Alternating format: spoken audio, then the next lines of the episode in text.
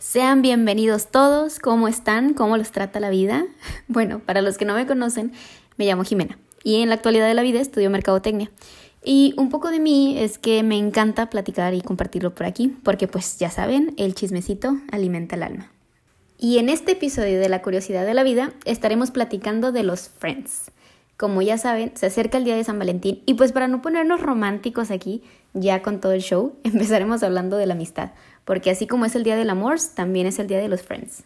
Como un pequeño disclaimer, este espacio es para compartir una opinión personal sin la finalidad de lastimar a alguien. Aquí estamos en total y completo chill, así que sin más, relájense y empecemos con esto.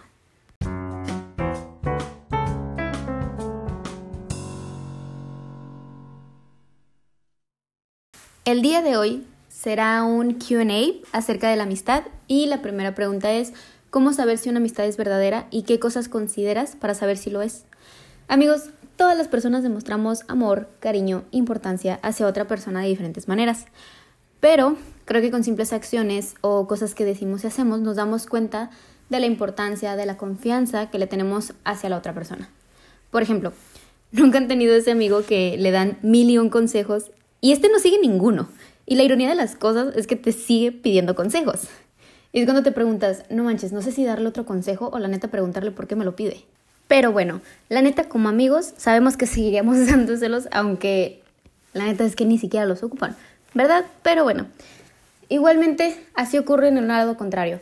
Todos tenemos un amigo al que sabemos que si queremos robar un banco, a ese le hablaríamos. Y pues como les digo, son estas pequeñas cosas y acciones con las que te das cuenta que esa persona es tu amigo fiel. Es tu Buzz Lightyear de tu Woody. Y pues con esto es con lo que yo en lo personal siento que puedo saber si una amistad es verdadera o no. La segunda pregunta es, ¿qué piensas de los mejores amigos y crees que pueden ser hombre y mujer? Amigos, yo siento que esto es algo controversial. Primero que nada, pienso que los mejores amigos son las personas que tú escoges como hermanos. Son esas que ni vergüenza te da hacer el ridículo con ellos. Las que te saben leer la mente, que de repente están hablando de algo y terminan diciendo o comentando lo mismo o incluso terminando la frase del otro. Y pues creo que los mejores amigos son regalos de la vida que neta debemos saber aprovechar. Y en cuestión de géneros, yo sí creo que puede haber mejores amigos hombre y mujer. Porque después de todo, esa persona le tienes un afecto diferente. No es un afecto de amor por el lado de atracción, sino es como un amor de cariño. Y pues creo que depende también de ambas personas, de su crecimiento, porque es una fase importante, y pues ya de cómo ellos lo quieran manejar. Porque la neta todos también tenemos al amigo que parece más un hermano que nada, y pues no andarías con tu hermano, ¿no?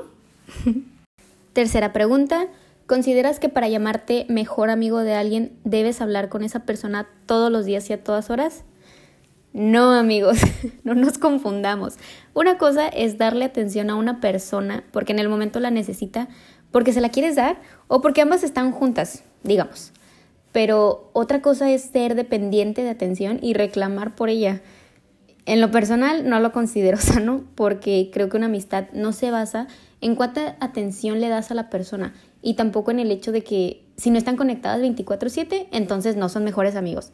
Siento que es más el hecho de saber que estarás para la persona cuando lo necesite. Y no me refiero a que hasta que se esté muriendo o ya que se haya incendiado algo o así, o sea, no, sino que la persona y tú saben que cuando sea necesario se van a ver, cuando ambos les nazca juntarse, se van a juntar y que se vale decir, oye, espérame, ahorita no te quiero hablar o ver, y no es en el mal sentido, sino es pues algo normal. Amigos, tenemos que normalizar el hecho de que a veces no nos dan ganas de hablar con la gente y punto. No es que dejes de ser su amigo o algo parecido. Y pues entonces no. No creo que sea necesario estar 24/7 conectado con alguien para llamarse mejores amigos. Cuarta y última pregunta. ¿Qué es un amigo para ti? De manera profunda. Ok amigos, llegó la hora de filosofar. Un amigo para mí es esa persona que no solamente está para ti en las buenas o en tus mejores, sino también está cuando haces el ridículo, cuando tu mamá casi te destierra de tu casa, cuando chocas tu carro o cuando terminas sin saber en qué planeta estás después de unas fiestas que todos sabemos cómo se ponen. Es esa persona que te presta un lápiz en el salón a pesar de que sabe que no se lo vas a regresar.